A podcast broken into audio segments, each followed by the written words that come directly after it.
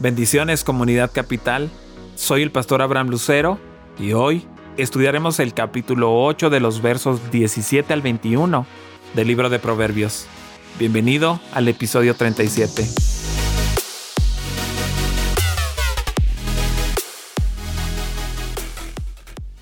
Los tesoros de la sabiduría.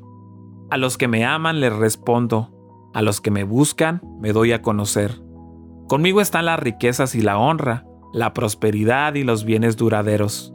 Mi fruto es mejor que el oro fino, mi cosecha sobrepasa a la plata refinada. Voy por el camino de la rectitud, por los senderos de la justicia, enriqueciendo a los que me aman y acrecentando sus tesoros. A los que me aman les respondo, dice el verso, aquellos que aman y persiguen la sabiduría se verán recompensados. Él encontrará sabiduría y me hallan los que temprano me buscan y las bendiciones que trae la sabiduría, riquezas y honor, justicia. Incluso podría decirse que la sabiduría busca a sus seguidores para bendecirlos, para hacer que los que me aman tengan su heredad. A los que me buscan me doy a conocer, con afecto sincero y gran diligencia, y sobre todas las demás personas o cosas en el mundo, que él menciona como el efecto y la evidencia de su amor, porque de lo contrario, todos los hombres pretenden amar a Dios. La palabra el amor o amar se encuentra en varios pasajes y connota una relación sumamente íntima y exclusiva entre un hombre y una mujer. Diligencia muestra cómo una relación así requiere un gran compromiso y un esfuerzo especial. Las riquezas y la honra están contigo. Paradójicamente, cuando se busca riqueza se corrompe, pero cuando se busca sabiduría, se da riqueza edificante. Los beneficios de la sabiduría son múltiples. El verso 18 tiene cuatro bendiciones importantes.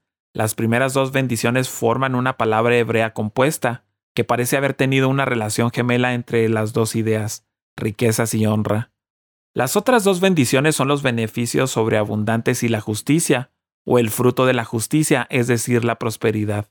Por lo tanto, los resultados de una vida sabia sobrepasan el oro finísimo, tan buscado por muchos, y la plata escogida. La palabra caminar se encuentra en la forma de piel, lo que intensifica la acción del verbo, como si fuera recamino, por las sendas de justicia y rectitud. Se subraya el consejo del Maestro cuando dijo, Considera la senda de tus pies, y todos tus caminos sean correctos. No te apartes ni a la izquierda ni a la derecha. Aparta tu pie del mal. La sabiduría es un ejemplo perfecto del cumplimiento de este consejo. En el verso 21 clausura la sección uniéndola por la palabra amar. En la sabiduría hay una herencia y a la vez él llenará los almacenes o bodegas o depósitos hasta que estén rebosando. Te comparto cuatro bendiciones o beneficios acerca de la sabiduría. La sabiduría estaba con Dios cuando Él plantó los fundamentos del mundo.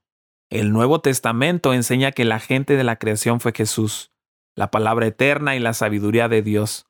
Debido a que la Biblia es la palabra de nuestro Creador, ella es el manual del propietario de nuestra alma. Las cosas que ordena son las mismas cosas para las que fuimos creados, así que obtendremos sabiduría divina cuando nos relacionemos con Dios, no solo como un ser divino en general, sino como nuestro Creador. Pero si Jesús es la sabiduría de Dios, entonces para ser sabios también debemos entender el Evangelio. La lógica del Evangelio nos dice que somos pecadores, y al mismo tiempo hijos de Dios, incondicionalmente amados. Brinda una combinación única de humildad y confianza que te hace sabio de una manera en que nada más puede hacerlo.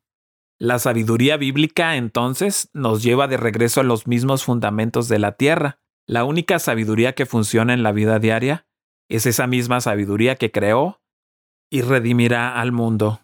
Número 1. El gozo de la sabiduría. Allí estaba yo afirmando su obra, día tras día me llenaba yo de alegría, siempre disfrutaba de estar en su presencia, me regocijaba en el mundo que él creó, en el género humano me deleitaba. Esto es lo que declara Proverbios capítulo 8 versos 30 al 31. El Padre y el Hijo se deleitaron en el mundo que hicieron y en nosotros somos capaces de ver la belleza de su creación cuando las cosas están correctamente relacionadas entre sí. Por eso creemos que un arco es más hermoso que un campo de rocas, y que el amor es más hermoso que el odio. Cuanto más discernimos cómo encajan las partes de una pieza musical o de una flor, más nos deleitamos en la música y en las flores, no por lo que pueden hacer por nosotros, sino por lo que son, parte de la creación de Dios. La sabiduría consiste esencialmente en discernir y formar las relaciones correctas y regocijarse en ellas. Dios nos creó simplemente por la alegría y el amor de ello. Él no nos ama por lo que puede obtener de nosotros, sino por lo que somos. Así que la máxima sabiduría es amar a Dios simplemente por quien es Él, y valorar a los seres humanos no por lo que podemos obtener de ellos, sino porque reflejan la imagen de nuestro Creador. La máxima sabiduría es amar a Dios por quien es Él. Número 2. El banquete de la sabiduría. Envió a sus doncellas y ahora clama desde lo más alto de la ciudad. Vengan conmigo los inexpertos, dice a los faltos de juicio. Vengan, disfruten de mi pan y beban del vino que he mezclado. Dejen su insensatez y vivirán, andarán por el camino del discernimiento. Proverbios capítulo 9 de los versos 3 al 6. La sabiduría nos llama a buscar el camino a su casa, donde nos espera un banquete. La buena comida representa los deseos y apetitos de nuestros corazones. Con el tiempo crecemos en sabiduría o en necedad, dependiendo de cuáles son los amores y compromisos fundamentales que nos impulsan. No podemos vencer la adicción al trabajo si amamos demasiado el dinero y el estatus. No podemos vencer la amargura ni la calumnia si amamos demasiado nuestra reputación. No se trata solo de la fuerza de voluntad, sino de un reordenamiento de nuestros deseos que conduce a la sabiduría. El camino de la sabiduría no se caracteriza por las soluciones rápidas ni por cambios drásticos. Es un camino de entrenamiento arduo y de disciplina, pero entrena tu corazón, no solo tu mente y tu voluntad. No te limites a creer en la bondad de Dios, experimentala por medio de la adoración y la oración, los cristianos saben que el máximo banquete para el alma será la cena de las bodas del Cordero, donde Jesús, el Señor del banquete, nos satisfará plenamente, dándonos el mejor vino de su amor salvador. Incluso lo poco que Él nos permite probar ahora calmará nuestra inquietud y nos hará sabios. El monte de Sión arroja mil dulces sagrados, aún antes de llegar a los campos celestiales y caminar por las calles doradas. El camino de la sabiduría no se caracteriza por las soluciones rápidas ni por cambios drásticos. Es un camino de entrenamiento arduo y de disciplina. Número 3. El progreso de la sabiduría. El que corrige al burlón se gana que lo insulten. El que reprende al malvado se gana su desprecio. No reprendas al insolente, no sea que acabe por odiarte. Reprende al sabio y te amará. Instruye al sabio y se hará más sabio. Enseña al justo y aumentará su saber. Proverbios capítulo 9 de los versos 7 al 9. La vida nos reprende a través de los duros golpes de las pruebas y los problemas, los cuales revelan nuestras debilidades y necedades. Los amigos nos ayudan a crecer a través del amor de la corrección. Estas son las dos versiones del método de enseñanza principal de la sabiduría, la retribución. Cuanto más avanzado en el camino hacia la necedad, más interpretas todos los eventos como si apoyaran lo que siempre creíste. Y cuando las cosas van mal, culpas a los demás y a las circunstancias por sus problemas. Esto endurece tu corazón en lugar de suavizarlo, y te hace menos abierto al consejo.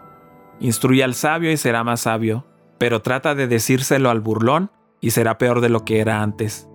En el Nuevo Testamento, Jesús expuso este principio, al que tiene, se le dará más Mateo capítulo 13 de los versos 12 al 16. Mientras más sabiduría tengas, más sabiduría ganarás en cada giro del camino de la vida. Mientras menos sabiduría tengas, menos aprenderás. Así que aprende de tus errores y de las críticas, cueste lo que cueste. Número 4. El compañerismo de la sabiduría. Si eres sabio, tu premio será la sabiduría. Si eres insolente, solo tú lo sufrirás. Proverbios capítulo 9, verso 12. La sabiduría antigua enseña que la única forma de prosperar como persona era poniendo las necesidades de tu familia y de tu comunidad por encima de los intereses personales. Nuestra cultura moderna rechaza esto por completo. Se nos dice que seamos fieles a nosotros mismos, que decidamos quiénes queremos ser y luego exijamos que nuestra comunidad y nuestra familia lo reconozcan y lo respeten, independientemente de su impacto en las relaciones. Hoy sacrificamos el bien del grupo por la libertad absoluta del individuo. El resultado es un número creciente de personas que se sienten desconectadas y solas. Los burlones se ríen de los valores y de las creencias de cualquier comunidad, por lo tanto no tienen verdaderos amigos y al final sufren todos. Los cristianos no consideran absolutas ni la voluntad del individuo ni las de la comunidad, sino solo la voluntad de Dios. Cuando creemos en el Evangelio, las barreras de orgullo que nos dividen son derrumbadas y los solitarios ganan una familia. La salvación conduce a relaciones cada vez más profundas, pero el pecado a la soledad. Te invito a que sigas con nosotros estudiando el libro de Proverbios. Cada día subimos un capítulo nuevo en las principales redes sociales. Puedes encontrarnos como Comunidad Capital en Facebook, en YouTube y en Instagram. Siéntete libre de buscar todos nuestros contenidos en Internet. Estoy plenamente convencido de que serán de mucha ayuda para ti y tu familia.